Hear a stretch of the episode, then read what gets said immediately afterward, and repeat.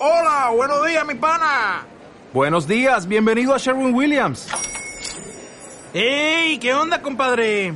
¿Qué onda? Ya tengo lista la pintura que ordenaste en el ProPlus app. Con más de 6.000 representantes en nuestras tiendas listos para atenderte en tu idioma y beneficios para contratistas que encontrarás en aliadopro.com. En Sherwin Williams somos el aliado del PRO.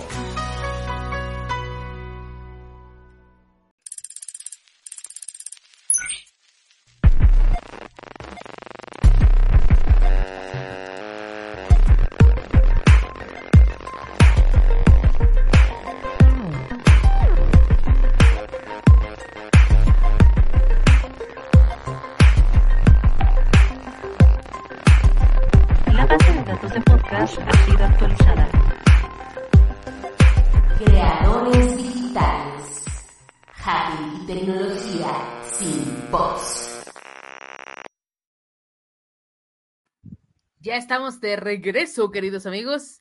Y eh, eh, vamos a comenzar eh, invocando al señor Iram a ver si quiere venir a hablar sobre la cómo va el proceso de extradición de Julian Assange, eh, que estoy segura que segura que va a querer hacer algún comentario. Y bueno, vamos a, mientras a, a compartir esta nota del país. Llámenlo con la, llámenlo con la mente. Llámenlo con la mente a ver si, a ver si logramos sintonizar a Irán, porque ver no, no está con nosotros en el estudio. Ándale, exactamente, hazle un ping. Ping. Exacto. Pero no está funcionando. Bueno, pues acá ¿Sabes qué? que- Destapa una chela. ¿No? Igual Oye, estoy fascinada antes de ir por, por esta nota. Eh, eh, es de un amigo de Monterrey, que es Jonás de Plastilina Mosh, al que adoro y que hace años que no veo. ¡Ah, ya lo invocamos! ¡Eh! No, no, ya, súbelo antes de que se arrepienta. Hizo TikTok de cómo abrir una chela con una peanut butter, con una, una crema de maní, cómo se abre con una moneda de 10 pesos, con un cinturón. Está increíble y también con una batería de música. Ahí hay una Pero propuesta. como la voz de la tecnología. La Yeah, voz. ¿eh? Es bueno.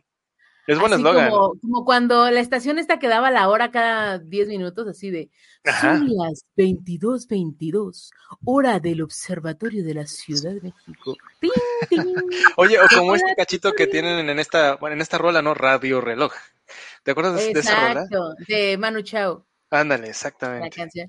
Tú muy la bien. voz de la tecnología, me gusta, ¿eh? Me gusta. Es buena, Eh, es buena, ¿eh? Se oye como, tenemos que ponerle las campanas de la XW de ting, ting. Tú sí estás muy retro ahora, Lina, ¿eh? Pues, pero, pues sí, yo pues, trabajé en algún momento de mi vida en la XW. Allá por vas a Tlalpan poner 3000. Fonógrafo. El fono. Hay un grupo de Facebook. Tríos, voces y fonógrafo. guitarras. Hay un grupo de Facebook del pornógrafo y ahí estoy también. Pero bueno, a ver, Ok. este, la voz de la tecnología está, está padre. Suena bien, ver, ¿eh? Suena bien. Entonces, eh, bueno, si quieren ver cómo se abre una cerveza con una moneda de 10 pesos, sigan a arroba el Jonasti, que es de Jonás de Plastilina Mosh, y aprendan a cómo abrir una cerveza que no sea con los dientes. Bueno, ahora sí vamos a temas más serios, que es que Estados Unidos se anota una victoria en su intento de extraditar a Julian Assange.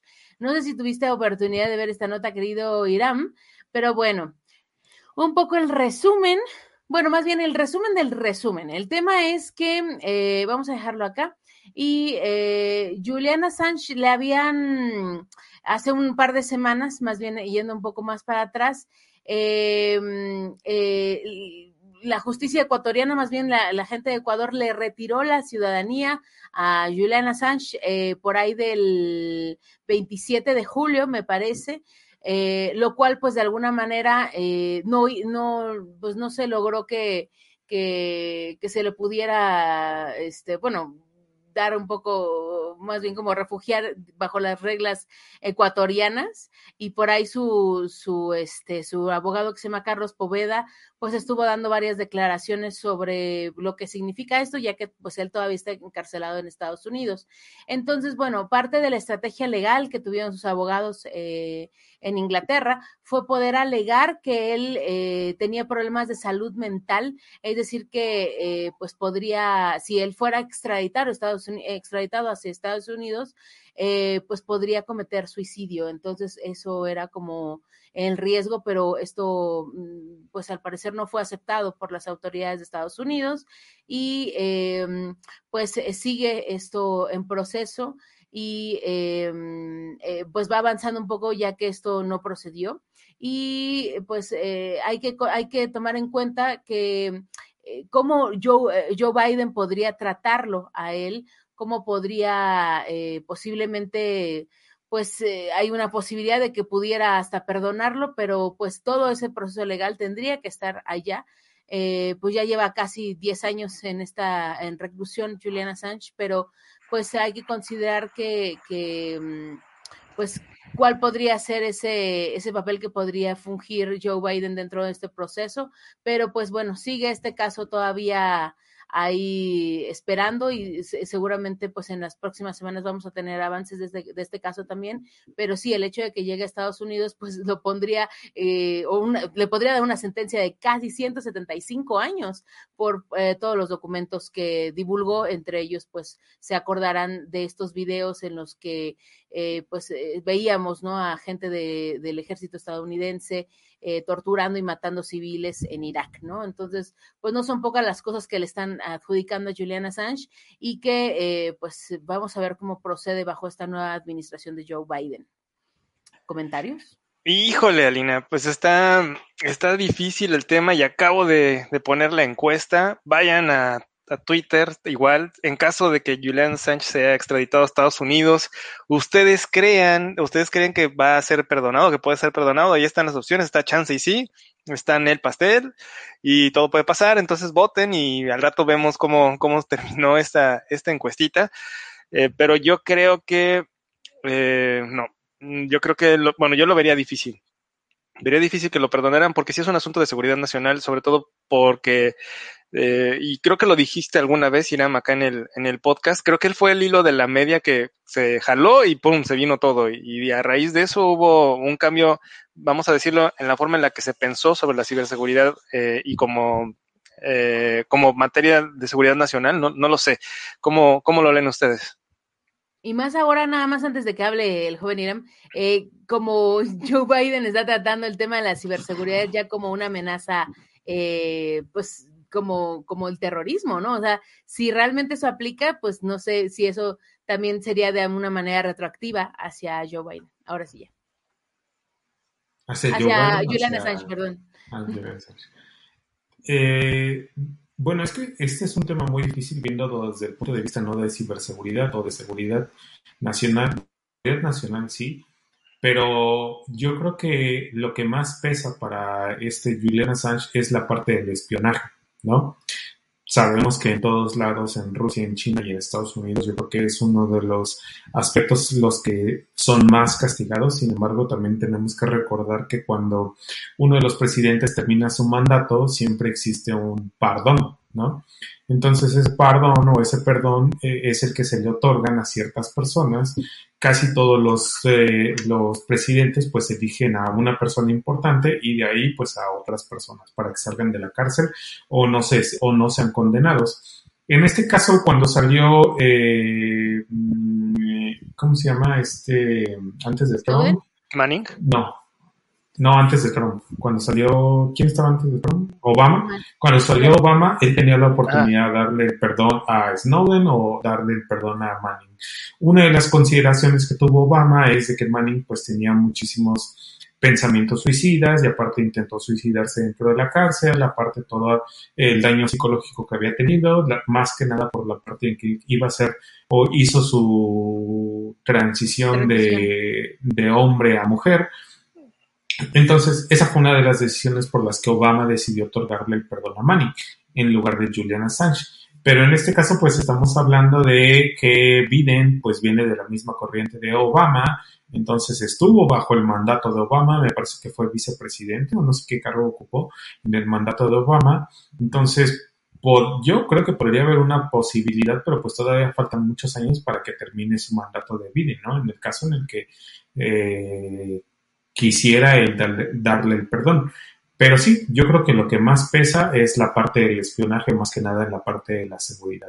Y, y más por el espionaje, porque, por ejemplo, hay muchísimos documentales en el que ahí ellos, en, en, esos documentales se indica que una vez que Wikileaks expuso la información o expuso los videos y todos los documentos, pues expuso también la información o la vida personal de muchísimos espías que eso también pudo haberle costado la vida a todos esos espías. No sabemos al día de hoy si mataron a algunos o al menos a uno o a dos. Entonces, esa tal vez una, es, una, es uno de los puntos importantes o uno de los puntos fuertes que tal vez Estados Unidos puede tomar para no desistir en quitar los cargos o en otorgarle el perdón a Julian Assange. Que al final de cuentas estamos hablando que tú, Alina, nos puedes decir que fue desde un punto periodístico, ¿no? Más no desde un punto de eh, tal vez eh, ajá, de, de, otra situación, sino es más que nada periodístico el rol que, que fungió pues Julian Assange, que es lo que sus abogados y todo el mundo está diciendo. O sea, al final de cuentas, él no robó la información, él solamente la recibió y la hizo pública. Entonces, pues ahí es algo que tenemos que ver. ¿Cómo va a evolucionar esa, ese, pues sí, esos recursos? Porque me queda muy claro que también el tema de la salud mental siempre se, se considera como un recurso ante, pues ante lo inminente, al menos ganar tiempo, ¿no? Pero pues al parecer esto no, no pegó. Vamos a ver qué otros recursos, con, qué otros recursos cuenta, pero pues es, eh, hay que ver cómo va a evolucionar y sobre todo si, eh, cuánto tiempo más va, va a durar, ¿no? Sí, tienes, tienes razón, Alina. ¿Qué, ¿Qué, tanto tiempo va a continuar este proceso? Eh, ¿Y a quién beneficia que, que, se, que se le dé cauce, ¿no? Internacionalmente, ¿cuál es el momento en donde lo están haciendo? Es decir, este, eh, eh, por ejemplo, si fuera Snowden, eh, ya ves que él ahorita está en, en, Rusia y creo que lo compartió hace ratito Irán en uno de sus tweets. Eh, que los, los rusos decían que uno de los principales este, eh, pues colaboradores eh, o los que están eh, alentando el crecimiento de las, del, del Infosec o de la, de las, del sector de ciberseguridad allá en, en Rusia era Snowden, ¿no? Entonces, eh, hay, que, hay que ver en qué momento llega esto porque si fuera Snowden es, eh, sería como la manzana de la discordia, ¿no? Entre, entre esta lucha de poder entre Rusia y Estados Unidos. Eh, porque realmente al final del día es así, ¿no? Eh, en el caso de Juliana Sánchez, pues no lo sé, eh, no sé eh, quién pudiera llegar a meter las manos, este, o a quién le, convendría que fuera procesado y a quién no. Entonces, si, ustedes ya tienen esa lectura, compártanosla y, díganos, este, pues geopolíticamente o, o, o ahora sí que intereses económicos, no sé, a quién le podría beneficiar y a quién no, ¿no? Claro. Sí, sí, sí, es un tema más bien de intereses y pues hay que ver qué, pues, eh, cómo procede, ¿no? O sea, yo creo que dentro de todo este tema, Lenin Moreno, que fue el presidente ecuatoriano, pues la verdad es que, más allá de quedar como un héroe, pues creo que pues no, no, no funcionó mucho la estrategia que tuvo y pues dentro de todo, pues pues eh, lo que lo que llegó, digamos, la, las consecuencias al parecer no pudieron haber sido evitadas para Sánchez en ese momento. Pero bueno, Sí, y déjame te comparto, Alina, este, ¿cómo van nuestras encuestas? Nuestras encuestas hoy son, mira, tenemos que, eh, en cuanto a la pregunta de se vale crucificar a las empresas que han sido víctimas de ransomware, mira, tenemos 17 votos y nos dicen que eh, sí, o sea, la gente está muy a favor de que sí se linchen, sí se linchen, sí se linchen. No, 70% está votando a favor de que sí, eh, sí tienen culpa de que les haya caído el ransomware, pues porque no hicieron su chamba. Eh, 23% pues dice que no, pues pobrecitos, ¿no? Y eh, pues 5.9 es así como que meh, no nos importa mucho. Entonces, bueno, así es, así es como lo están leyendo. Y en la parte de Juliana Sánchez ya tenemos eh, los primeros seis votos y aquí está 50 y 50 pero es eh, hacia el no. Eh, eh, no, no lo vemos, eh, fíjate que no lo vemos como, como viable, ¿eh? Es, es más hacia el no va a pasar, o bien en una de esas, ¿no? Eh, en una de esas igual y sí lo perdonan, pero, pero estamos, estamos leyendo que no, ¿eh? Entonces, Es, es eh, un poco como el perdón de acá de la situación de México en la que sí te perdono, pero me tienes que dar toda la información a mí, ¿no? Yo sabré cómo usarla. Entonces, ese tipo de, es que no es un perdón, sino más bien es como, le voy a bajar tres rayitas a lo que intercambio. tocaría, ¿no? es un intercambio, ¿no? Es decir, mira, hacemos esto, pero te toca esto, ¿no? O, Exactamente. Eh, o, o- cómo lo ves, ¿no? Ahí, ahí sería ese estira y afloja, esta negociación, vamos a decirle así. Entonces, bueno, pues ahí están algunos números, ahí va, ahí va el- la votación. Mm, Ya, Al ya tenemos del otro voto. programa revisamos a ver qué, qué fue y, y ahí vamos estamos eh, viendo las opiniones de la gente. Ándale, al final, al final regresamos, pero sí, mira, es muy claro, ¿eh? Devastador, devastador lo que está pasando en Twitter. Y bueno, vamos a, compartir otra de las noticias que, que tenemos hoy. Me voy por una muy sencilla y muy, muy rápida, que es Twitter cambió la tipografía de sus Ah, tweets. sí, ¿quién no lo ha notado? ¿Quién Yo no ha notado yo el cambio sé de que es un tipografía? tema y que tú dices que yo soy muy picky para los temas de, de fonts y sí. Ajá, Si alguien Eh, tiene que hablar de esto, eres tú, Alina. Sí, dinos, dinos qué pasó con la O tipografía sea, de a ver, Twitter. mucha que- gente se, que, se quejó porque dicen que es muy, eh, pues que no es tan legible, pero lo quería traer al tema de ciberseguridad porque, eh, porque sé que, que puede ser una manera de, de agarrar algún tweet que sea falso. Ya vieron que a veces cuando queremos hacer un tweet falso, eh, nos da por default eh, fo- tipografías como helvética, como, como Ay, no me acuerdo la otra que es así como por default en Mac, pero bueno, este, entonces esto de alguna manera nos, nos permitiría saber si realmente fue sacado o no de, de, de ¿Y cuál es la nueva tipografía? ¿Cuál es esta se la que están llama usando? Chirp. Es una tipografía que eh, yo no conocía y que aquí está, bueno, un punto como los, eh, los pesos y cómo se usa un poco, pero Ujú. es, eh, sí, se llama Bi- Bi- Chirp, Chirp BirdCon. Eh, al parecer sí, sí es esa, ¿no? Eh, Chirp Bird y- Icon. Ajá.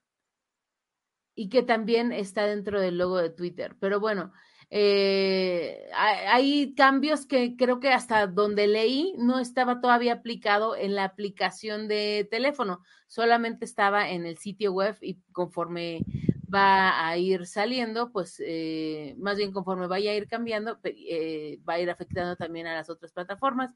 Y aquí está eh, en el blog de Twitter, ¿no? Que tienen esta, esta nueva imagen y es un poco, bueno, a mí me gusta de entrada, pero sí, es un poco como, como es achatada un poco, no es tan redonda, eh, que creo que está como grunge, me gusta la tipografía en ese sentido que es eh, como pesada, es como muy, muy, como que bold, ¿no? O sea, me, me gusta que no es tan delicada como podría ser otras, como la misma helvética, que es muy perfecta, ¿no? Y justo en este, es perfecta para todo este estilo grunge en, en- a nivel de diseño, pero eh, pues sí, sí vi varias cosas que como que les costaba trabajo leerla o que no les gustaban. A mí me parece algo muy bien para diseño gráfico, más no sé si para la lectura. No he pasado tanto tiempo en Twitter, pero bueno, también quiero decir que no es una tipografía tan común como podría ser robot. Entonces, eh, no sé, como te- me gustó el, el avance, me gusta que ya estén como que preparando una gráfica específica para, para esto y pues bueno, a ver si la gente se adapta o no. ¿Tú- ¿A ti qué te pareció? Pues fíjate que estuvo muy extraño eh, porque sí lo noté. Fíjate que yo te digo que tenía esa miopía de fuentes, o sea, yo no, yo no notaba la diferencia, pero eh, estuve eh, pues programando en la noche. De repente regreso a la- al, al día siguiente a la, a la, a la computadora y, y todavía dormido y lagañoso, de repente veo como que, ¿qué pasó? ¿No? Y, y de verdad yo creí que, que algo me había pasado en, en, en los ojos y me cambié los lentes. O sea, de verdad fue así de. Cambiaron la que- tipografía en el logo. Así de no, es que, es que no, no, no soy yo, son mis lentes, algo, algo está mal. O sea, yo, yo pensé que algo le había hecho yo a la computadora. Y ya después ya me enteré, pues, por los demás comentarios, que pues no, que había cambiado. Entonces, Creo este, en la- en la ya en Twitter, en, en la app, ya está cambiado, ya está el cambio. ya, ya también Ya, lo ya noté. está, ya, ya, Ujú. ya. Sí, ya, ya también vi ese, ese cambio en la plataforma. Ya tenemos también esa pregunta aquí en, en las encuestas de Twitter que estamos haciendo. Ya está publicada también. Vayan y, y digan si sí les gustó, si no, o si les da exactamente lo mismo como venga la foto, la, la fuente de, de Twitter. Pero sí, o sea, está, eh, eh, pues sí, para que si de repente dicen Obama tuiteó o Fox tuiteó algo, a ver, tiene que estar con esa tipografía y si no, pues no, este, no les crean nada. Ah, Oye, pues pero sí si es un screenshot de tomado previo a esto, eh, tendría que tener la tipografía anterior, ¿no? Claro, sí, sí, también. Yo no había visto la tipografía, pero eso de tener todos los iconos y todo en blanco con negro. Bueno, yo tengo, por ejemplo, el Dark Mode. No, no me gustó, está horrible. ¿El dark mode de qué? En Twitter. ¿No te gustó el dark mode con esa tipografía? No, se ve mal. ¿Pero por qué? Es que ya estaba acostumbrado Pues no a la otra vista, ¿no? Más bien. Y, y, y, y sí, o sea, Twitter siempre hace unos cambios, eh, pues, digamos, interesantes. O sea, sí cambia mucho, no es como, no es gradualmente como lo hace Facebook, por ejemplo. Pero yo creo que de todos los cambios que ha hecho, este es el que menos me ha gustado. O- o- pero Ah, bueno, normalmente aquí cuando se te enfrentas puede- al se cambio, puede deshabilitar, ¿eh? Aquí dice cómo. Ah, normalmente cuando te enfrentas al cambio, ¿qué prefieres? Si es un cambio traumático que de una vez te, te lo avienten, es como cuando el agua está fría de la alberca y pues mejor te avientas de clavado así eh, de panzazo completo, o así primero el, el dedito del pie y, o sea, ¿cuál, ¿cuál es tu aproximación? ¿Es mejor de trancazo o de a poquito? Primero la puntita del pie y después lo Ajá, y demás. después ahí te va lo demás. No, yo creo que gradual se siente menos, ¿no? Pues, Pues sí, sí, pero. podría ser. Pues yo creo que eh, a mí me, me gusta esta tipografía porque es muy, es muy editorial. A mí me gusta que cada letra está muy bien definida. Y yo de hecho le bajé el, el tamaño de, de letra a mi, en mi celular para que viera yo más texto. Me tengo que esforzar más para leer, pero, eh, pero sí me gusta. Pero la veo muy editorial, me parece hasta algo como de Kindle, no sé, me recuerda un poco a eso. Mm, ya, Pero ya, no es ya. tan fácil de conseguir Mm. gratuitamente, ¿eh? Pero sí me recuerda más a, que a Kindle, pues, sobre, sobre Dark Mode, que ya lo tengo también así. Fíjate, no lo había pensado desde esa perspectiva. Eh, te digo, yo la verdad creí que yo era el que estaba teniendo broncas visuales, así como que ya valió que eso esto. Eh, pero no me desagrada, o sea, en realidad creo que trabajo igual, pero sí noté la diferencia, sí noté, oye, hay algo aquí. No sabía decir qué era lo que estaba pasando, pero, pero algo no estaba igual, ¿no? Algo había cambiado. Y bueno, Pero pues ahora sí o sea, resulta que tiene, fue la fuente. tiene una variedad muy interesante, o sea, estos, estos como están condensados, está condensada de, de- este, en chica, bueno, me gusta, a mí me, me gusta, es algo que yo usaría para un diseño, pero no sé si para los tweets, ese es el punto, ¿no? Este. O sea, que de eh, tanto verla la puedas como, la puedas cansar, la puedas agotar. Es que normalmente siempre estamos acostumbrados a decir es que todo lo que tiene que ser leído en este, en este, sí, en esas plataformas, pues tendría que ser como Arial, Helvética, Texta, ¿no? Que son tipografías más abiertas, eh, pues no sé, como, sí, como, como las, pero mira, este, es- por ejemplo, aquí se ve la diferencia, ¿no? Este, aquí podemos ver la tipografía normal, tal vez de Google, y esta es mucho más redonda. Está, siento que está demasiado perfecta. no sé, Ay, ay, ay. Ajá. no sé, no sé qué opinen, pero, pero me gusta, a mí sí me gusta. Pues yo no tengo ningún inconveniente, la verdad es que sí, de mis votos sería el, a mí me da lo mismo, ¿eh? Creo que, creo que no, no, no tengo un, un, algo así en contra, no tengo nada, está bien. Lo que pasa es que sí tienes que ponerle un poco más de atención, no estás acostumbrado a esa tipografía y ahora pues sí, cada plataforma va cambiando su tipografía, pues va a llegar un momento en el que, uff, o sea, yo no sé cómo hay gente que tiene su Android con tipografía como tipo Comic Sans. En ah, WhatsApp. cállate. Me, me, da, me da horror cuando de repente No veo que desbloquean el teléfono y es Comic Sans y yo así, no, no puedo con eso. Sí, no, no, no, no. Mira lo que Algo me ahí puso en el mal. chat y yo, güey, espérame. No, avísame, güey. avísame antes de enseñarme eso. Ay, güey. no. Es como cuando le ponías skins al Chrome o al Winamp, ¿te acuerdas? Ah, sí, el Winamp, sí, claro, sí, sí. No, Dios, Dios, Dios, no hagan eso, por favor. Pero bueno, hasta ahí esa nota no vamos a profundizar muchísimo en eso.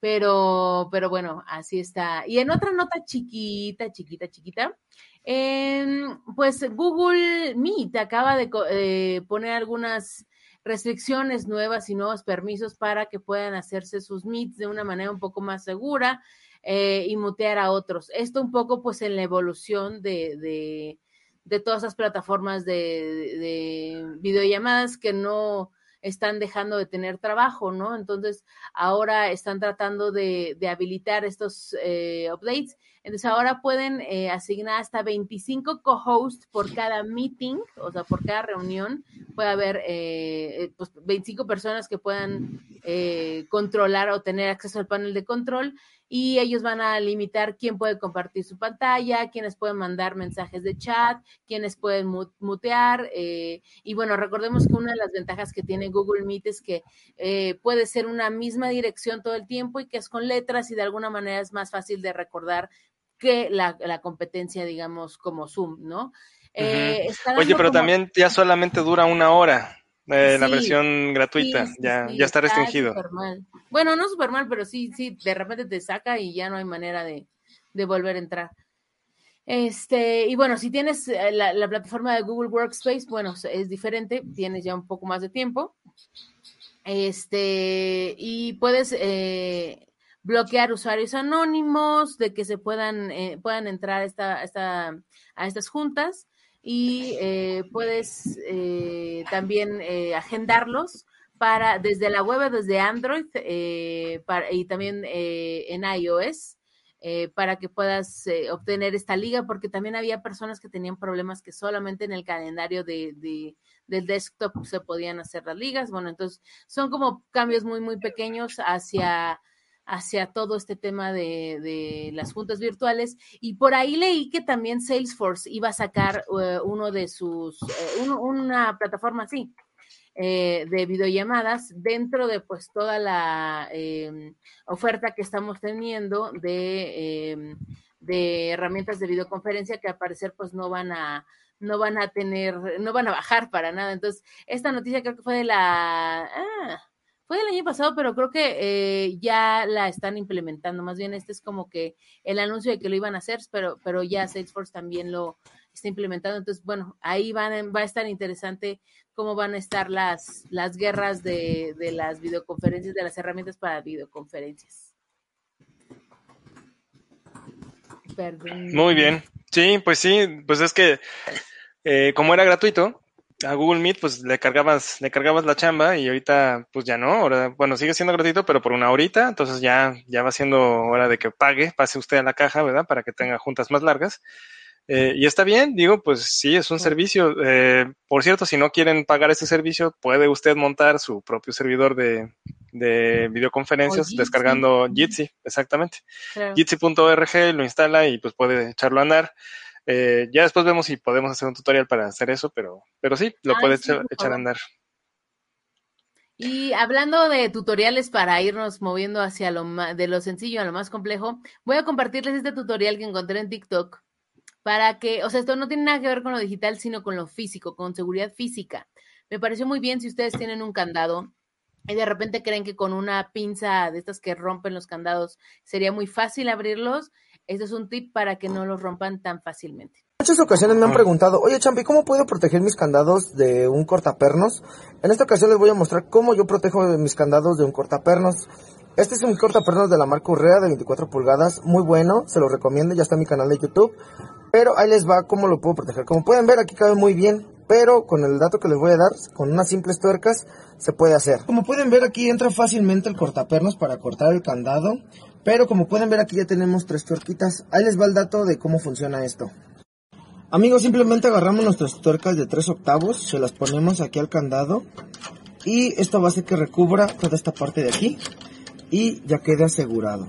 Aquí está la gran prueba de que pues aunque le metamos el, el cortaperno no, no va a dejar ni moverse, se va a mover muy poco, pero no la va a dejar cortar, no va a dejar hacer la presión que se puede generar por el tamaño de las cuchillas y, el tamaño y el espacio de las tuercas. Amigos, espero que les haya gustado mucho este life hack, es muy bueno, ya tengo tiempo utilizándolo. Yo soldo, yo soldo esta parte de aquí, porque esa es la que menos quiero que se mueva. Queda excelente, espero les haya gustado. Nos vemos amigos, hasta la próxima.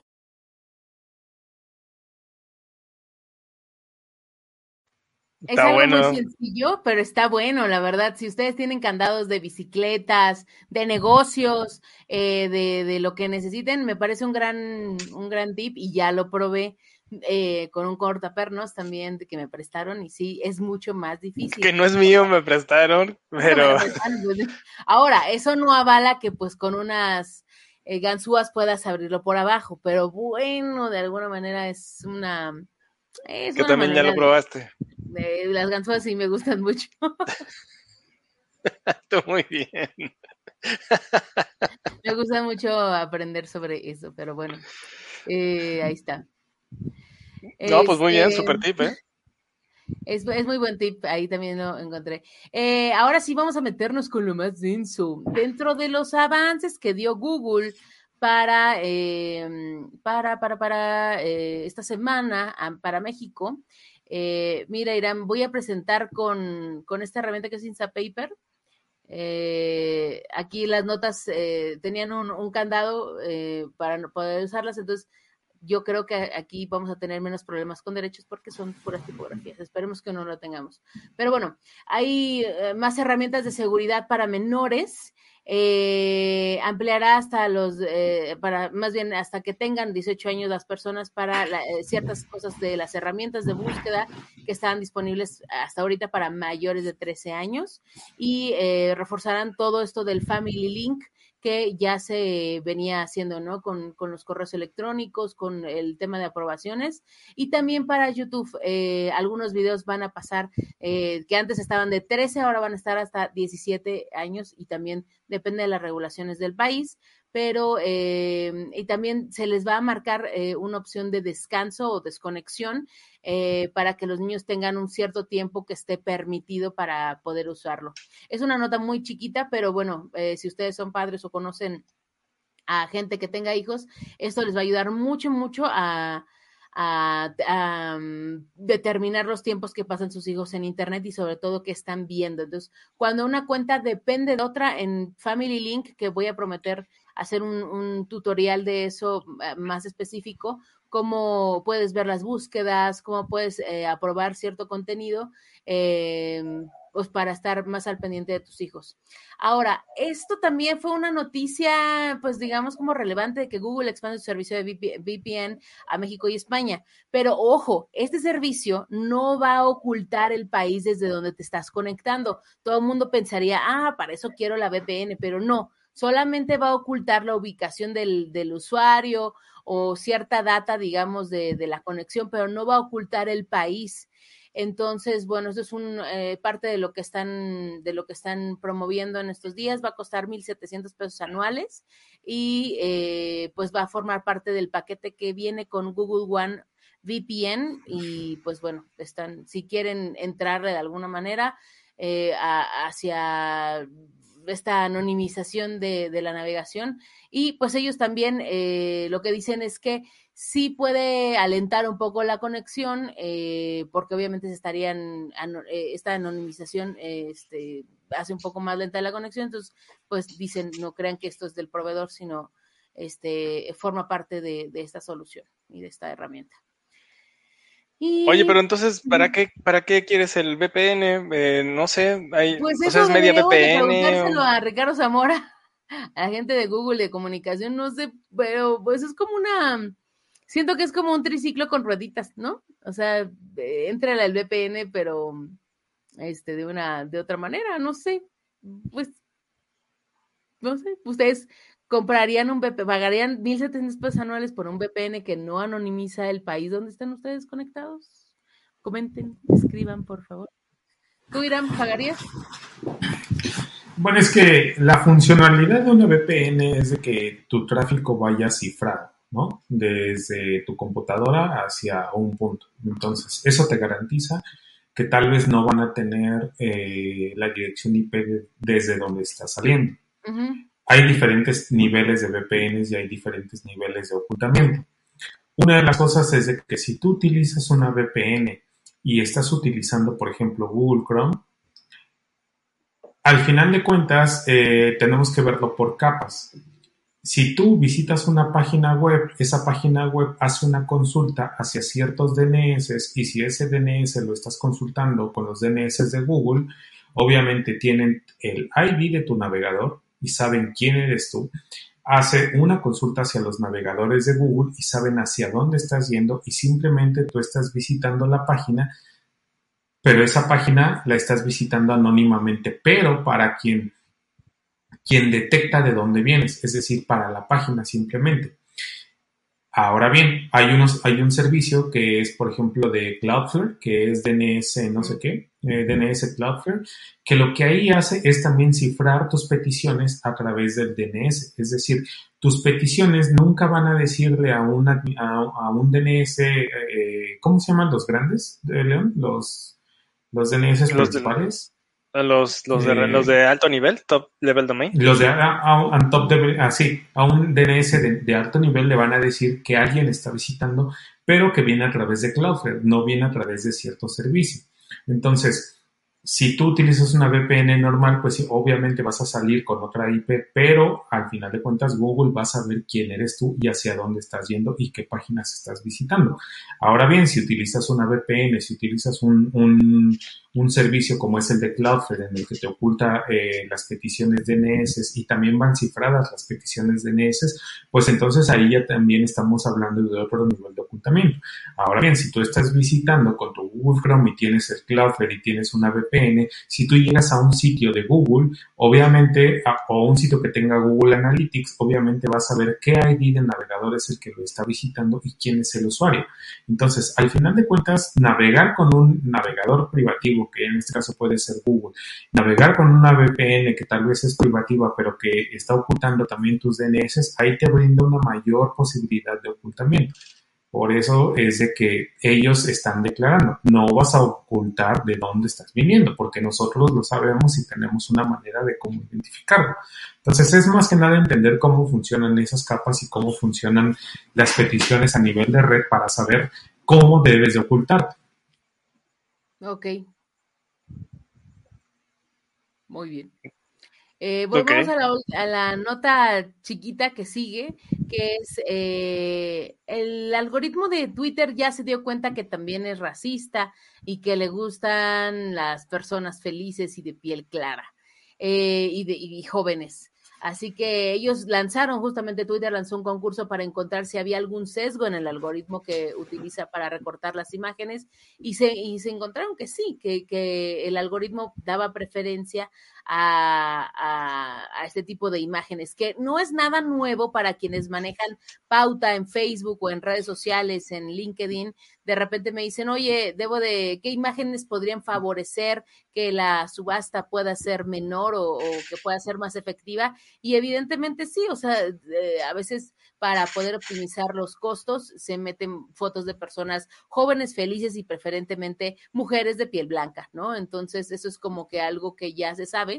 Eh, y aquí dice eso, en especial aquellos que son jóvenes y femeninos, que es un poco como si siguiera eh, la tendencia de poner mujeres este, felices para bardal y también para mueblerías y también para anunciar shampoos, ¿no? Volvemos a caer al mismo estereotipo en ese sentido. Y bueno, pues ya ahora que saben eh, sobre este, sobre este vaya, sobre este sesgo, se van a poner a trabajar para ver qué se puede hacer eh, en ese sentido. Esta nota es de Digital Trends, Pero bueno, volvemos a lo mismo que vimos en el documental. Siguen, lo bueno es que se están explorando, digamos, estas, estos, estos biases para que podamos descubrir por qué están rankeando algunas cosas y por qué no, dentro de lo que ya habíamos dicho por ahí de también de TikTok y otras plataformas como lo administraban. Ok, o sea que lo bueno es que ya se está reconociendo que existe un sesgo, pero ya estamos trabajando en eso, ¿no? Sí, sí somos medio racistas, pero estamos trabajando en eso. No hay bronca. Y por ahí otra nota chiquita que quiero destacar es que eh, hay hackers que amenazan con revelar documentos internos confidenciales de Intel y AMD. Eh, al parecer el, grupo de ransomware RansomX eh, está asegurando que se hizo de 112 gigabytes de los datos de, esta compañía. Eh, y pues tiene también partes de la web de Gigabyte y los clientes que necesitan tareas de soporte no pudieron recibir ayuda con sus problemas. Este, esa es una nota todavía previa, pero eh, pues eh, esto también podría contener información confidencial sobre la fa- fabricación de placas base, de tarjetas gráficas y chips. Y pues todavía no sabemos con exactitud cuáles fueron los datos robados, pero pues hay que darle seguimiento a esta noticia que eh, pues eh, al parecer va a ser tendencia más bien para la próxima semana. Así que hay Si que fuera historia de Facebook, sería a China le gusta esto. claro. Ahí van, van a estar así como que el niño que está copiando así en el examen. pásame, pásame la dos, pásame la dos. Y ya la última, la última, la última de las últimas. Eh, aquí hay una, una página que yo a veces consulto que es Lifehacker, que dice que hay una supuesta herramienta para ver si tú tienes instalado el software de Pegasus en tu iPhone y en tu iPad. Eh, ellos dicen que con esta herramienta hay No Ah, ¿no se ve? No. Oye, pero antes de que lo, de que lo subas, tenemos aquí una participación de Alfonso Ajá. Perdón. que dice, eh, dice, el problema es que más gente reacciona a las mujeres jóvenes claras y eso hace más barato el clic. Eso lo saben los algoritmos y lo potencializan, pero los culpables realmente somos nosotros. Efectivamente, claro, claro, claro. Es- Entonces, este es un buen, buen punto de discusión, porque, y esperemos, ya tengo eh, por ahí una invitación eh, para que participe alguien a platicar eh, con nosotros sobre inteligencia artificial el próximo jueves. Pero yo creo que es un Ah, buen, ¿ya? muy buen tema, ya, Ok. ya tenemos eh, un, un invitado, eh, pero yo creo que es un- una muy buena plática, es un muy buen, es un muy buen tema de discutir, porque en realidad aquí lo que está ocurriendo es que eh, nosotros creamos los algoritmos y eh, en realidad, como lo dice Alfonso, pues los algoritmos re- responden o hacen lo que uno les dijo que hicieran, ¿no? Claro, eso es están lo que, potencializando lo que se somos. amparan, ¿no? Dicen, Es como, es como dice, es como dice el libro de Isaac, ¿cómo se llama? ¿Cuál es el de? ¿Asimov? Ah, justamente aquí lo tengo, de Homo Deus, el libro de Homo Mm. Que dice que nosotros al final de cuentas somos personas predecibles. Y gracias a que somos personas predecibles podemos generar algoritmos que puedan decir o puedan indicar qué es lo que vamos a hacer en un futuro y cosas así. Sí, lo que dicen es que emula lo que pasa en el mundo real y pues si esto pasa en el mundo real va a pasar en todas partes, pero eh, pues también... O sea que las personas que somos color cartón somos menos rentables que las personas que son blancas. Eso es lo que pasa en el mundo. sí. Sí, sí, exactamente. Exactamente. O sea, creo que, creo que lo que está ocurriendo con, con todo esto, y, y esto ya estamos yéndonos un poquito más hacia el lado social, pero ha, ha- ha habido estas tendencias tipo eh, Prieto Power, ¿no? En donde pues se quiere reivindicar la palabra Prieto para que no sea despectiva. Sí, exactamente. estuvieron con Para que Álvaro no sea Cueva, despectiva. claro. Ujú. Este, Tenoch Huerta es el que está, eh, impulsó esa, esa parte, ¿no? Eh, en el- porque, pues sí, efe- efectivamente, desde la perspectiva de los actores, eh, si no tienes piel clara, pues no puedes participar en los protagónicos de ninguna película, ¿no? O sea, es así como que, pues, estás Tenoch jodido. Huerta, porque- quien acepta papeles en Estados Unidos como mexicano y como, Pues es lo como que hay. moreno, pero que en México sí se pone loco para aceptar Sí, por eso, papeles. es lo que hay. O sea, tienes que hacer, sea, y, y, sí, lo, lo, lo comenta, pues tienes que comer de alguna, de alguna manera, ¿no? Sea, tienes que, tienes que generar ingreso de alguna forma. Pero, es decir, estamos hablando en, como sociedad acerca de esto, ¿no? O sea, nos está doliendo de alguna manera y por eso es un tema de discusión. Pero lo que ocurre es que llegan estos, estos, estas notitas de algoritmos, ¿no? Y realmente lo que, lo que pasa es que nos dan una bofetada, así de, es que es cierto, güey, o sea, está pasando. Y uno está haciendo el ejercicio, ¿no? De, de, pues de preguntarse si está bien o mal, y llega el algoritmo a decirte, eh, pues la verdad, ¿no? Así de, pues esto es lo que está pasando, esto es, esto es realmente lo que la sociedad está reflejando, ¿no? Entonces, por eso duelen, por eso duelen estas notitas, porque pues te regresan a, a esta realidad amarga, ¿no? Creo que Pero va por ahí. además no todo Pues se puede sí me gusta mi anunciar. color cartón. Ah, No, no, claro, sí, está bien, pero, pero no somos rentables. Sí, El sí, algoritmo lo dice. Eh, bueno, tendrías que ser mujer y blanca. Yo lo resuelvo con focos blancos, tampoco crean que sea blanco. Claro, vean, vean, vean, vean.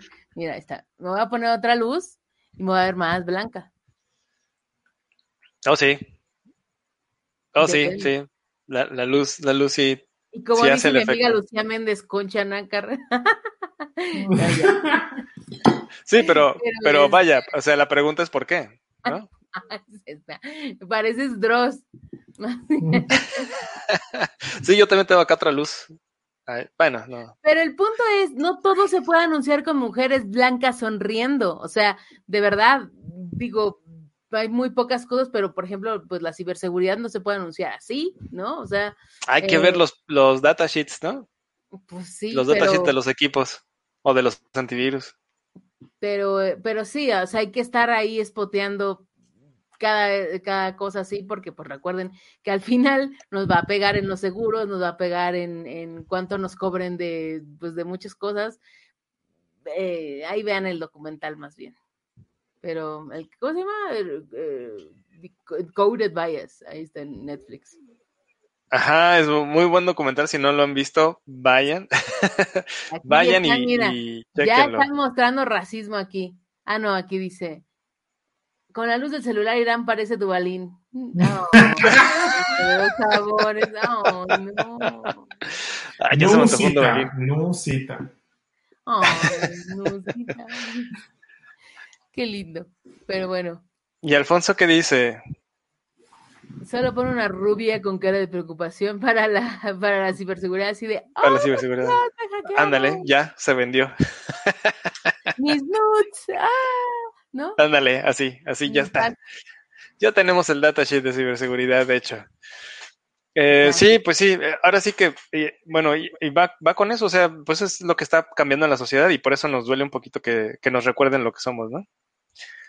no es racismo, el Duvalín sabe rico, yeah, ¿eh? bueno, pues vamos dejando ir a se en come el Dubalín sin cucharita. Esa imagen, Alina. Ah, no. Oye, tú, tú dijiste varias imágenes en este programa y no se te dijo nada, así que. y previo al bien. programa también. Está Pero bien, culpa. empezó, Aline No empezó en el grupo de. Telegram. Por eso no puedes Sí, bueno, para, sí, no lo vamos a comentar en este, en este podcast. con sus cosas, pero No, bueno, no hay que decir. Sí. Oye, ya ni metimos lo del robot para todo esto. Me, hay que meterlo al robot. Ah, de una vez, sí, ve- A ver, hay que subirlo del robot, liga, está, padre esa nota. Por el chat de aquí, si eres tan amable, mi rey. A Sí, ver. si puedes sacar el screenshot del mensaje de Alina, estaría padre también. No. Ah, bueno, pero ese no, no se veía, no no, terminamos de no. hablar de esa. Por eso, nada más mándame el link. Pero no terminamos de hablar de esta nota porque no se veía. Ah, bueno, ahí está. Yo quiero ver esa. Em, ah, sí. Este, ¿se está moviendo esta? ¿Esta es la que ya moví? A ver, no. No, estás en la nota de Life Hacker. Ahí estás. Este, aquí está. Em, eh, dicen que está esta herramienta que se llama iMazing, que es una aplicación de terceros para Ah, ver. sí, ya la revisé. ¿Ya la revisaste y qué tal? Sí, lo que hace esta aplicación es, por ejemplo, te permite, es, es una aplicación normal que te permite gestionar tu dispositivo, es decir, puede generar backups, puede, eh, te da como una interfaz, ¿no? Como si fuera un iTunes. Entonces, estas personas lo que hicieron fue integrar eh, la herramienta que sacaron ahora los de, no me acuerdo cómo se llaman, los que sacaron de, lo de, los de Pegasus. La nueva eh, eh, RCO. NSO. No, no, no, es y no, no, no, o sea, los que sacaron la investigación. ah, déjenme acuerdo de cuál es la, la entidad que sacó. The la Guardian. Ah, investigación. bueno, este, se llaman, Eh, este. International, no, es como International. A ver, ahorita lo busco en mi timeline. Pero lo que hicieron fue integrar una de las herramientas desarrolladas que se llama M- MVT, que es como un, que te permite detectar las huellas que dejó una infección de ransomware, una infección en este caso de Pegasus, y a partir de esas huellas que se llaman índices de com- compromiso, te dice si tu teléfono estaba infectado, está infectado o no está infectado.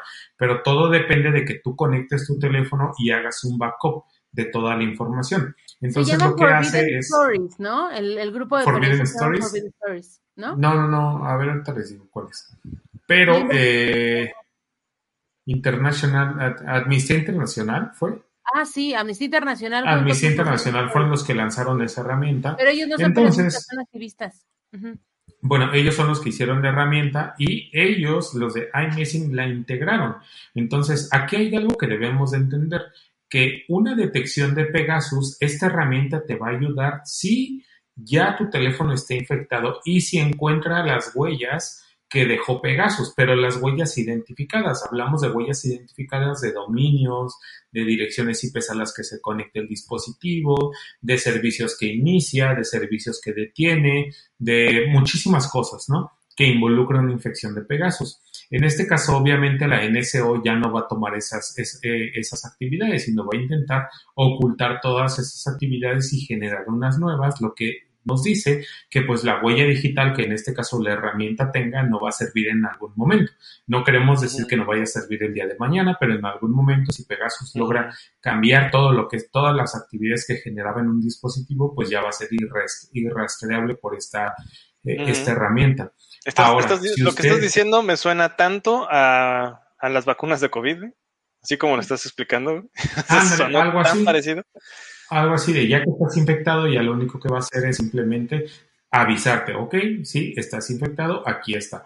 Esta es la detección. Pero si tú quieres prevenir una, de, una infección de Pegasus, lo que necesitas es una herramienta que se llaman EDRs. Hay muchísimas herramientas, tanto para dispositivos o para, dispositivos de escritorio como para dispositivos móviles, que lo que hacen es detectar cuando un intento de ataque, ya sea de Pegasus, está intentando entrar a tu dispositivo. Entonces, eso es más que nada como se le conoce como comportamiento heurístico o holístico, comportamiento predictivo, que lo que hace, ok, acabas de recibir un mensaje, pero este no es el comportamiento normal de la aplicación que recibe los mensajes, sino está intentando explotar una vulnerabilidad conforme a estas actividades, entonces ahí vamos a detener esa infección.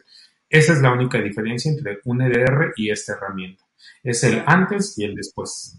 Y la, la URL, por si lo quieres revisar, es i latina m a z i n g punto com, por si lo quieren revisar. Y hasta donde veo, Iram es gratuita, ¿no? Mm, no sé si, no, no que hay una versión gratuita, o sea, gratuita. descargar.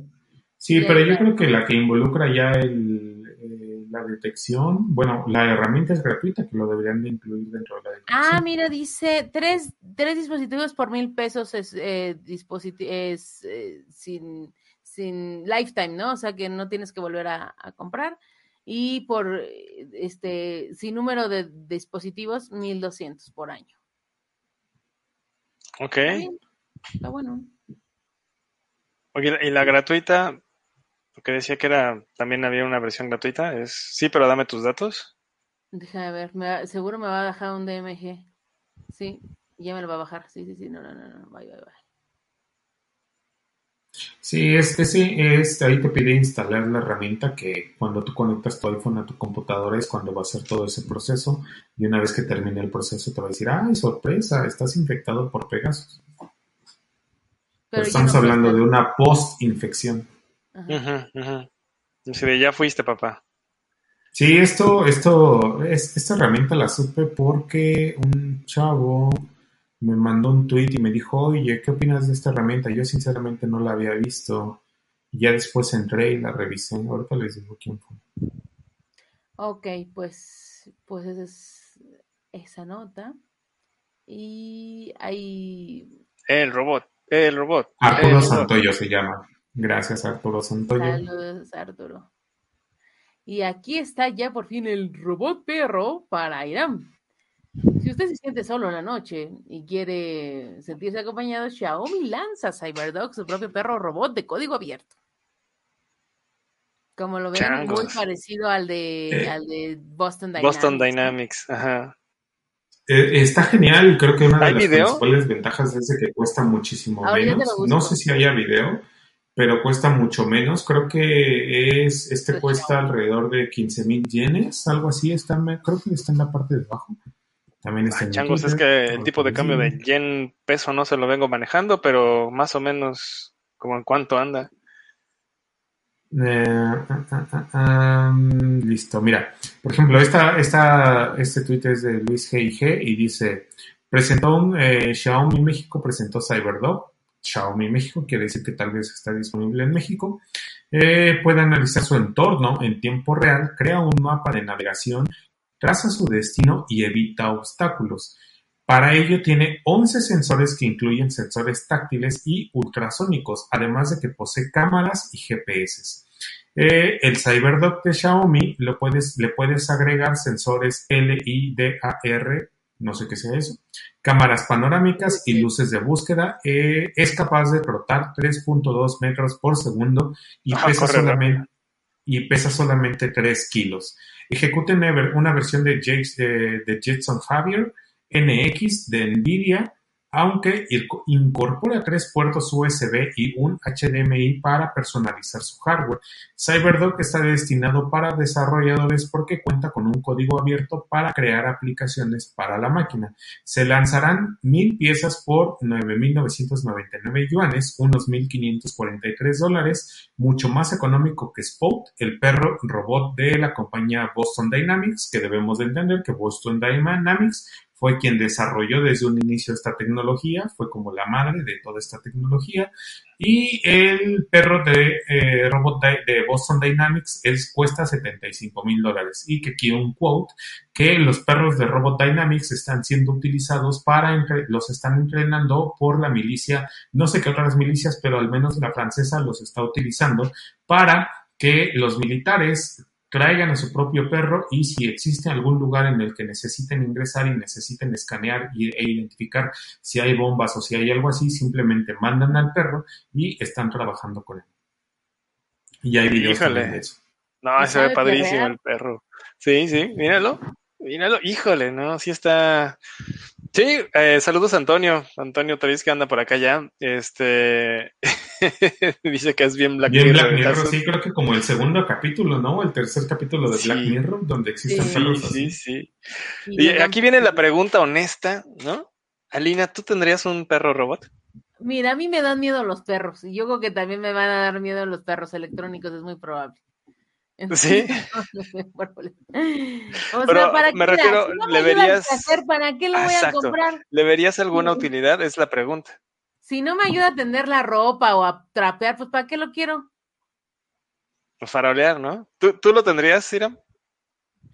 Sí, obviamente. Si yo tuviera dinero, me hubiera comprado dos. Imagínate, si estuviera así en mi trono y. Ay. Atácala, ataca al del Uber. Ay, imagínate, ya no tendría que moverme de mi cama. Ay, güey, Estaría todo el tiempo con mi computadora y así ver por mi pedido de Uber Eats y ya que regreso. O sea, ¿y pedirías que los restaurantes sean robot pet friendly para que salgas a mamonear con tu perro robot a desayunar a la condesa? ¿Para la Si aplicación puedo básica. mandar al perro por un café y ya que me regrese mi café a mi cama y ya. Lo mando hasta Dice- la condesa y ya que Dice regrese. Antonio, para que cuando estés borracho te lleve a tu casa, Irán. Claramente si mandas al perro a la condesa no va a volver. No, creo que no. Pero imagínate si me pudiera traer cuando tomo, no manches. Ay, que Eso, lo, eso, eso tendría que ser un auto autónomo, ¿no? O sea, ya Sí, no, no, no creo un que poquito más grande. Si no, sería muy incómodo el cómo viaje, te güey. pones, te suéltame, dame las llaves. de Mi casa. Yo, manojo. Suban, ya nada más que me suban. Y, y que tuviera cama, ¿no? Ya integrada para no bajarme del carro y nada más que llegue a mi casa, al otro día despertarme, mandar a mi perro por unos chilaquiles y ya. Antonio Toriz lo dice muy en broma, ponle armamento pesado, pero ¿qué tal si sí? ¿No? Eso, eso me da miedo, la verdad, sí, sí daría frío, ¿eh? Por unos chilaquiles. A ver, hijo, vete por noche, que te den bien el cambio, ¿eh? No te... Pero la pregunta salsa. es cómo lo va a cargar, tenés que ponerle una cajita atrás o algo porque pues no tiene hocico. Pues no sé. Ay, pero- ya lo adaptamos. Los, los perros de la, de la milicia de Francia ya tienen varias adaptaciones. Hay unos videos muy buenos en donde están ahí practicando con ellos y tienen Ninguna muchas de adaptaciones los perros. Hasta ahora. Punto para Lina. O sea, Sí, el viaje sería incómodo. Pero no están cargando borracho. Creo que sería muy incómodo. Ok. que te- Eh, lo voy a anotar en mi lista del súper. Un Tesla y un perro robot. A ver, es como la gente que usa Bit. Realmente, ¿para qué usar Bit ahorita y para qué me, para que me trajera un Tesla a mi casa? No entiendo. O sea, la verdad es que yo no he usado Bit porque me parece como que super X que me traiga un Tesla a mi casa. Una vez estaba yo por el centro de Iztapalapa y, y había un, un beat que llevaba un güey ahí. Yo dije, bueno, es que te... Y el otro vato así inalcanzable, ¿no? Así de, güey, esta colonia no me merece. Ahí dice que mandas al perro por las tortillas y se queda jugando con King of Fighters. Pues igual, ¿no? Se conecta Así y juega ahí mismo. Sí, Pues no sé, no sé, también estoy como entre, entre a favor y en contra, creo que sí, como, como estoy en la imagen, entre que está padrísima la tecnología que están usando, me gustaría jugar con ella, y por otro lado es así como que, híjole, ¿sabe usted cuántas pedas puede ser ese dinero de, de ese, de ¿Cuántos ese perro? supers? ¿Y cuánto? Sí, bueno, no, los supers como quiera, pero las pedas, Alina. ¿Cuánto alcohol se puede comprar con ese perro? Bueno, bueno, Pues que O cuánto alcohol puede ir a comprar el perro, ¿no? no, no, Ay, pues es que una cosa excluye la otra. Velo por este lado. Sí.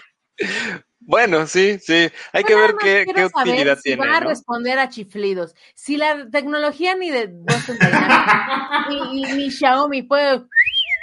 O sea, si no detecta mi chiflido, ¿para qué me molesto en comprarlo? O sea, la inteligencia artificial no ha llegado a tal punto de que podamos hablar en chiflidos. En el momento en que otro robot me conteste con un chiflido, ¿Cómo no? Ahí está, ahí está R2, R2 es lo que hacía. Archudito, Sí, claro. Ahí está, nada más tienes que aprender a hablar chiflido, ¿no?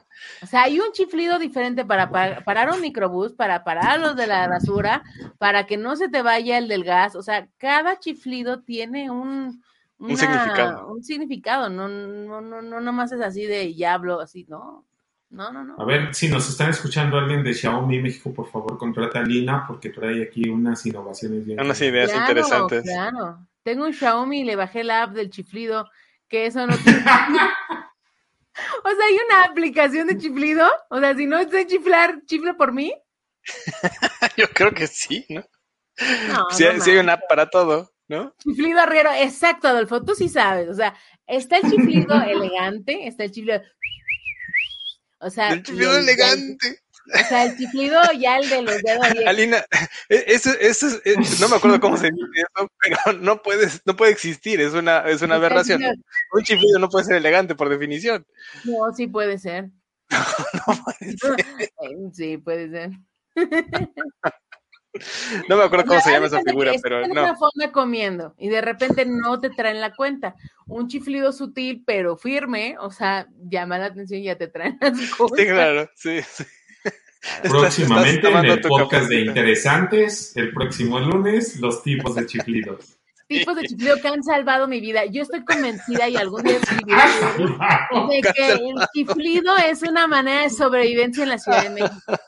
Alina, ¿cuál sería, cuál sería, cuál sería el chiflido, eh, el chiflido para pedirte otra taza de café en el Champs Élysées, ¿no? Sentada ahí. ¿Cuál sería el chiflido elegante? Garzón. Claro, así. Monsieur, s'il vous plaît. Exactamente. A ver, Alfonso, muy bien. Al fin hay alguien culto aquí. A ver, dice, el sonido técnicamente es un chiflido elegante. Por supuesto que sí, ahí está Horacio Franco. Horacio Franco, más bien. El maestro Horacio Franco para todos los demás. Claro, sí, sí, sí. O sea, yo estoy convencida que eh, ya sé cuál era el, estilo, ¿qué? Ya sé cuál era el chiflido al estilo Silvato, película de Titanic. Ah, claro, también. Ayuda. Es que es una sobrevivencia, Antonio, la verdad. Quien no sabe chiflar en la Ciudad de México se pierde de muchas oportunidades. Ah, el amorcito corazón es Claro. un chiflido elegante. A ver, a ver, ¿cómo- cómo va ese? Amorcito corazón, yo tengo tentación de un beso. No puede ser. Chiflidos Muy para bien, enamorar. Chiflidos para enamorar. Así me ligaba, así me ligué al arquitecto, fíjate, ahora que lo recuerdo. O sea, el arquitecto tiene que hablar con los albañiles, por supuesto que habla en chiflidos, por supuesto. Incluso existe el registro de silbido que es muy elegante y complejo, por supuesto, claro que sí. Hay unos que chiflan así, como, o sea, más bajito, y están los del estadio que ya son así de, eh, chivas no sé qué. Del No. estadio. Ahí va el agua de ya No, sí necesitamos todo un podcast para Un curso- un curso de chiflido, claro. convencida que sí. Y que, y que las personas que no, no saben chiflar sí se pierden de, de un universo muy, muy Oye, Alina, tú contéstame esta duda. ¿Es cierto que gracias a, a Horacio Franco es que se implementó el aprendizaje en todas las secundarias de la flauta? Este, Pues sí, yo supe que él hizo mucha labor en ese sentido, de la flauta, flauta dulce. Pero Sí. en años más recientes, pero con mucho gusto lo pregu- le preguntamos ahí en Sumamente, claro que sí. Muy bien, no, pues sí, estaría interesante escuchar eh, cómo aportó eso, porque pues a todos nos tocó, bueno, a mí sí me tocó. Ay, mi comadre, gracias, qué amable. Mana, Ay, ahorita te, ahorita te llamo. y Estoy aquí chiflando y no te contesto. Ahorita te llamo. Muchas gracias por ver el programa. O sea, a ver, quiero que sepan que Minerva es una gran hacker porque me está compartiendo, está compartiendo los programas en estos grupos que se llaman, ¿qué? Este Parque de Aragón, aquí no borramos. Entonces le dije, güey, está muy bien, porque en todos los grupos me quitan y en el tuyo es aquí no borramos. O sea, son- lo- es el epítome de lo más inclusivo que hay. Aquí no borramos. Por eso hemos tenido más audiencia estos días, porque No. nos han posteado donde no borran. Está increíble. O sea, salió más hacker que yo, mamita. Te adoro, preciosa. Muchas gracias. Chiflido para ser borrado. Fíjate, así, yo no digo groserías. Por tus chiflidos nos, cacharon. No, eso no, no. Pero si, si yo no quiero decir una, una grosería, digo un chiflido y entonces ya, o sea, Google no me puede, no me puede este banear por un chiflido, ¿estás de acuerdo? Ahí está el futuro de la comunicación, Antonio Piensa. Sí, sí, tienes razón. Sí, es que me dijo, ya, pues, Pero, oye, siendo honestos, habría puros, había muchos podcasts en donde no se hablaría, entonces claro, podríamos ser una de puro chiflidos, claro, de- O sea, no sé, bueno, no quiero hablar mucho porque es muy sensible mi micrófono, pero Muy bien. Oigan, eh, vamos a ver cómo están las, las, eh, las encuestas, ¿no? ¿Cómo, cómo salieron ahorita? está llorando. ¿Cómo salieron los números de lo que usted está creyendo? Vámonos. A ver, tenemos para... ¿Te gusta la nueva fuente de Twitter? 6% Chiflido dice de que sí. ¿Cómo que 6%? Claramente no hay diseñadores ahí. A 20% ver, dice no, what the amigos de. San Juan de Aragón, exprésense en la encuesta, por favor. Y En donde no nos borren. 73% dice no te claves, es lo mismo. No, no, no hay, no hay La figón. comunidad Zen se, se manifestó el día de hoy. Exactamente. Tenemos por acá, creen que Juliana Sánchez y dice, bueno, en caso de ser extraditado podría ser perdonado. Chance y sí, es muy bajo. eh, creo que nadie tiene actitud positiva hoy. Nel Pastel, estamos a la cabeza. 50% es no, no lo van a dejar. Y este, todo puede pasar. Hay escepticismo. Hay un ¿Sabes qué? Te hu- hubieras asesorado la, la consulta ciudadana, así de, ¿usted quiere que los expresidentes se juzguen? Chance y sí, ¿no? Y en el pastel, pues no, no, está bueno, Exacto. o con chiflidos, pase y usted chifle y diga usted y ahí se, se computa todo por Estoy favor. recibiendo una, una educación, este, un, un, este, un curso cero- 101 de chiflidos hoy. Está muy bien. No puedes ir por la vida sin chiflar, la verdad. Yo no sé cómo se Oye, ¿y eso de chiflar a su madre qué significa? ¿Chiflar a su madre dónde? No, nada más que- ¿Quién o qué? ¿Cómo? ¿no? ¿Qué? Pues Sí. qué.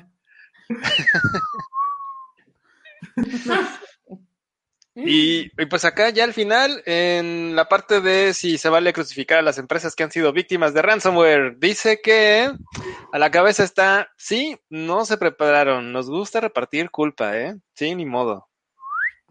Pues, Con 66%, ni modo. Pues esos son... Además, cuando tú tuiteabas, así cambiando de tema radicalmente, cuando tú tuiteabas, Twitter chiflaba. No me pueden decir que los chiflidos y la tecnología no están sumamente ligados. No. sí. ¿Qué otra cosa chiflaba aparte de eso? El ICQ. Ah, sí, tienes razón. Pero ese no era un... Yo me oh, acuerdo oh. mi número de ICQ, si me quieren agregar, 99882430, ahí estoy a sus órdenes. 14069673. ¡Qué Sí lo recordé. Eh, ok, eh, pero ese no era un chiflido, ese era un oh oh, ¿no? Ah, sí, tienes toda la razón. ¿El Messenger no chifló? Chiflazo. No, eran como dijo, como, como dijo Irán, chiflazo. Ya chifló. Nos van, Ahí sí, a, ah, nos ya. van a bajar el programa. Ahí sí ya entendí dónde se, dónde se usa esa frase, Irán. Nos acabamos de responder tu duda. Ahora sí, Alina, no, no hay que hablar de esas cosas, pero en el grupo sí hay anda. ¡Oh, qué fue un Ah, caray. Fue un error, o sea... Está bien. Está muy bien. No, pues sí, eh, este programa ha sido muy entretenido. eh, he aprendido muchas cosas. Claro. Si quieren, inscríbanse al curso de chiflidos número uno, donde se les dará herramientas básicas. Se tienen que dejar la uña larga del dedo chiquito para que... Pero eso es para tocar la guitarra, ¿no? Y sacarte la cerilla, pero también puede ayudar para. Ah, que y, este, y que puedan ustedes, o hacer el chiflido este de- que yo todavía no sé hacer, pero, pero puedo mejorar. ese nunca me ha salido. No, no, de, de plano chiflar es difícil para mí, ¿eh? es algo complicado. No, si un día tú ponte así, que no tengas que hacer, y ya. Y, y sale. Sí. Tú más que estás en el campo ahí arriero, como no hay mientras estás este arando la tierra, el chiflido sale solo.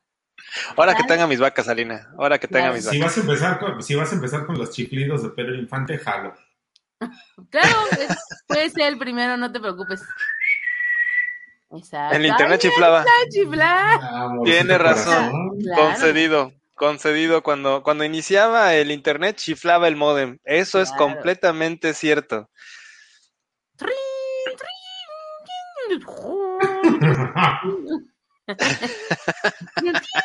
Así tenemos nuestro intro.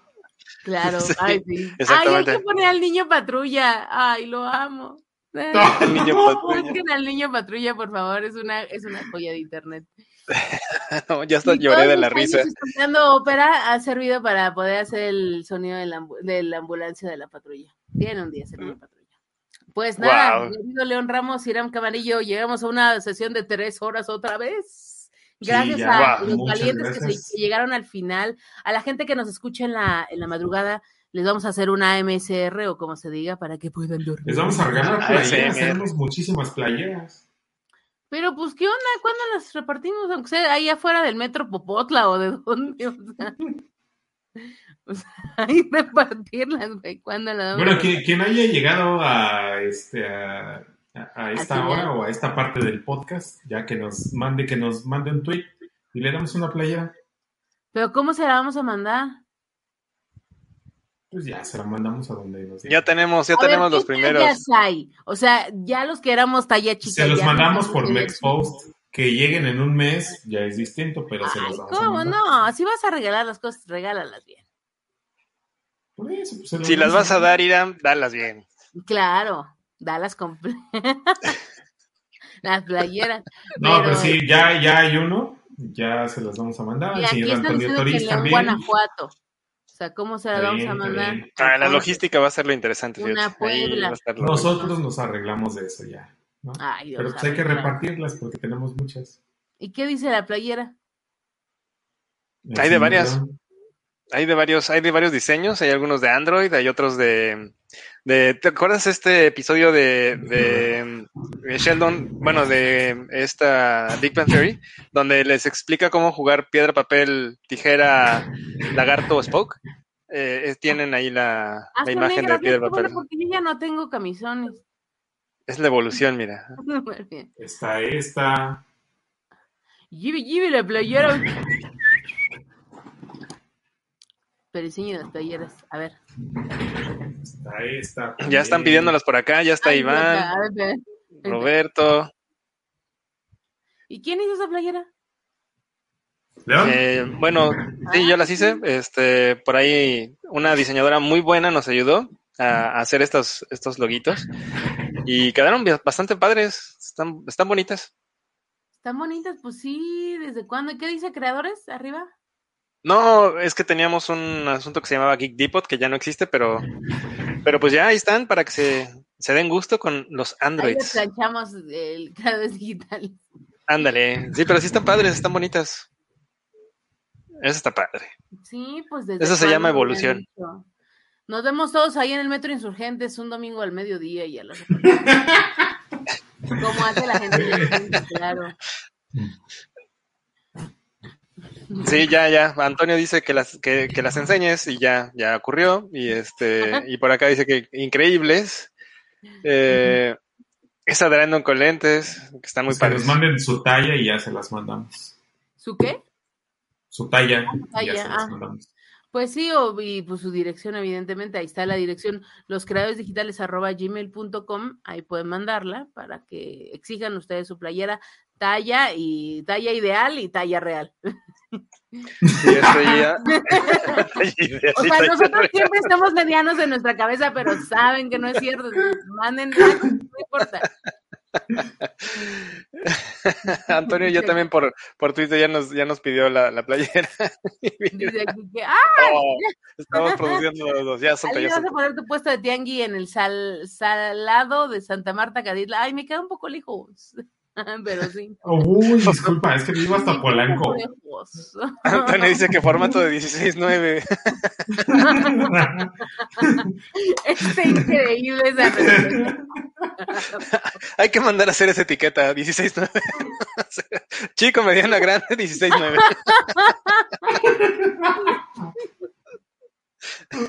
Estuvo buenísimo. Oye, pero ¿quieres en formato PAL o NTSC? O sea, no sé, no. En Full HD. Mi mente dice mediana, mi cuerpo dice grande.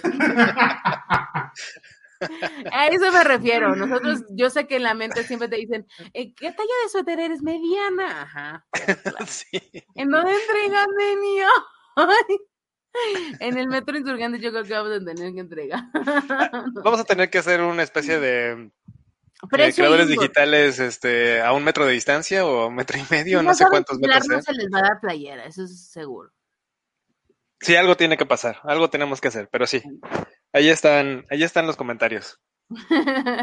bueno, perfecto. Y pues si, si son de Monterrey, ya crúcense a la frontera a, a- a vacunar, no les van a pedir visa.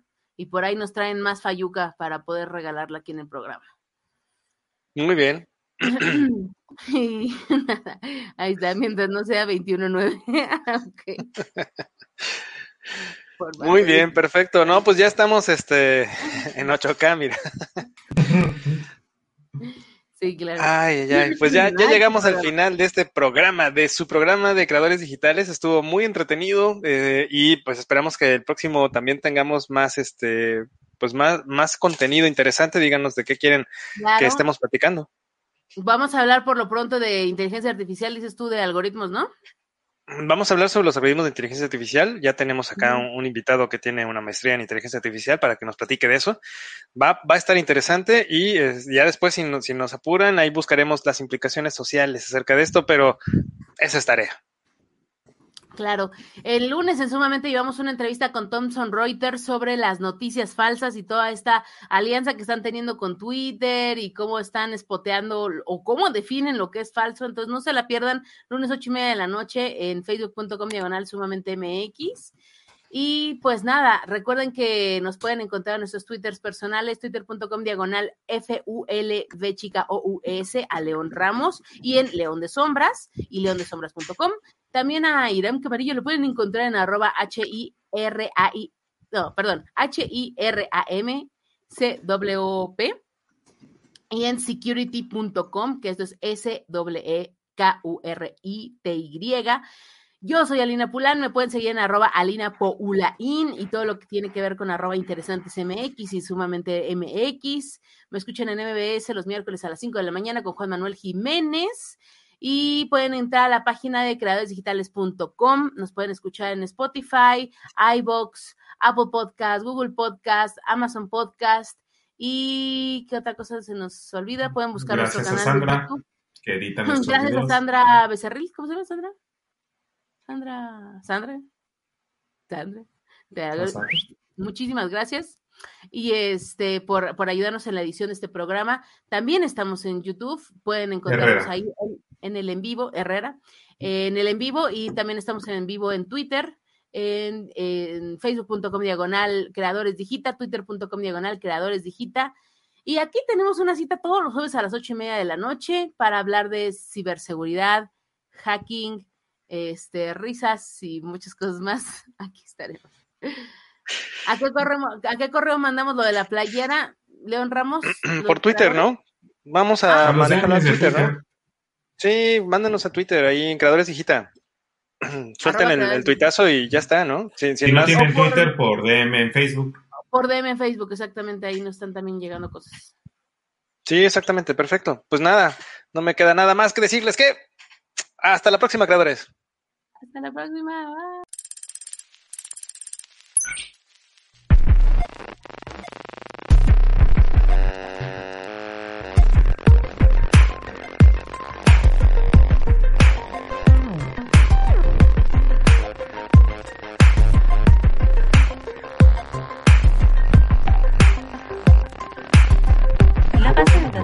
Podcast ha sido actualizada. Creadores digitales. Hacking y tecnología sin bots.